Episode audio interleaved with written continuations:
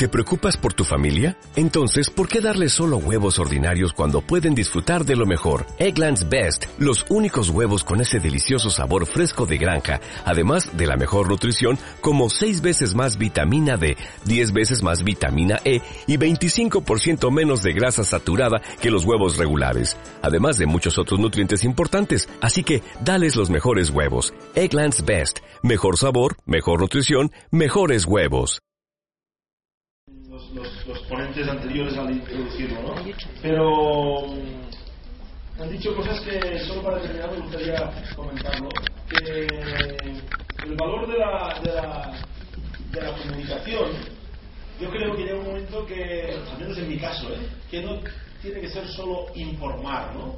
Solo informar o sea, ser objetivo sí, claro, tienes que informar, pero tienes que informar de manera que aportes valor, ¿no? Porque la información en sí misma, que aportes valor, ¿no? La información, hoy en día estamos llenos de información, ¿no? Ah, y el, tema está en cómo el, que lo lee, cómo la filtra, cómo le llega y sobre todo, cómo le impacta, ¿no? La información tiene un poder de, impactar, de hacer tomar conciencia de cosas, de hacer tomar compromisos, de crear actitudes, ¿no? Y esto es una gran responsabilidad yo me la tomo ahora muy en serio en mi pequeña faceta de comunicador, digamos, porque al final le doy importancia y, intento trabajar esa faceta, porque forma parte de mi actividad.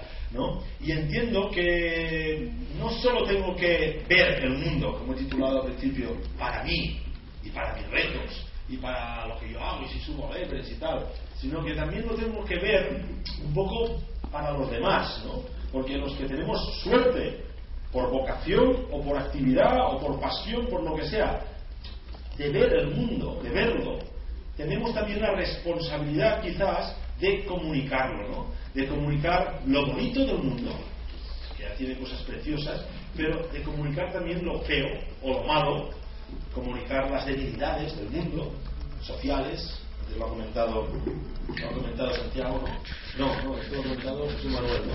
Comunicar el problema de la migración, o sea, comunicar uh, los problemas de Papúa, que he comentado antes, comunicar cómo están deforestando el Amazonas, que a mí, bueno, impacta, cuando estás ahí impacta mucho, comentar cómo están retrocediendo los glaciares, comentar cómo están desplazando uh, poblaciones enteras de sitios del mundo, comentar cómo, o sea, eres testigo de algo, testigo de algo. Puedes abrir los ojos a mucha gente a través de tu actividad y haciéndolo atractivo, si puede ser, abres más ojos.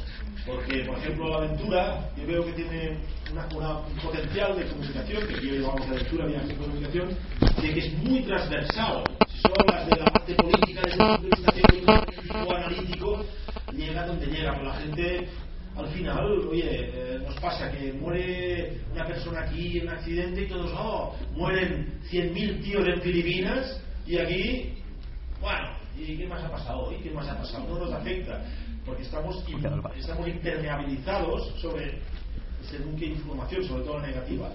Con lo cual tenemos la responsabilidad de comunicar y de comunicar la realidad para, para ir hacia algún lugar mejor, ¿no? para ir a algún lugar mejor. Antes ha dicho también José María que había comerciantes, había conquistadores, había aventureros. En ese, en ese, momento todo el mundo era aventurero. Un comerciante era un aventurero también. Conquistador eh, iba a descubrir sitios se aventuraba a ir a otros sitios. Iban, algunos iban solo a descubrir para la ciencia tal, ¿no? Pero había, ya, ya en ese momento había dos tipos de aventureros, ¿no?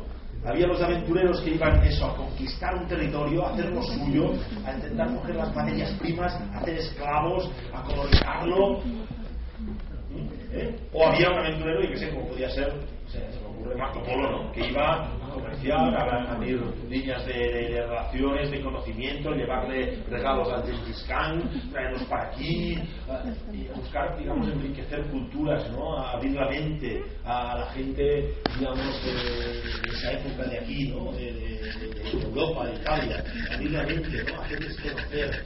esa yo creo que debería ser la misión del viajante activo, del viajante apasionado, del, del aventurero, ¿no? Abrir la mente de la gente hacerles tomar conciencia de lo bueno y lo bonito del mundo, porque después de la conciencia viene el compromiso, ¿no? Y necesitamos viajantes, aventureros, líderes, comprometidos y responsables para algo tan bonito que aún está por descubrir y por construir que es el futuro. ¿no?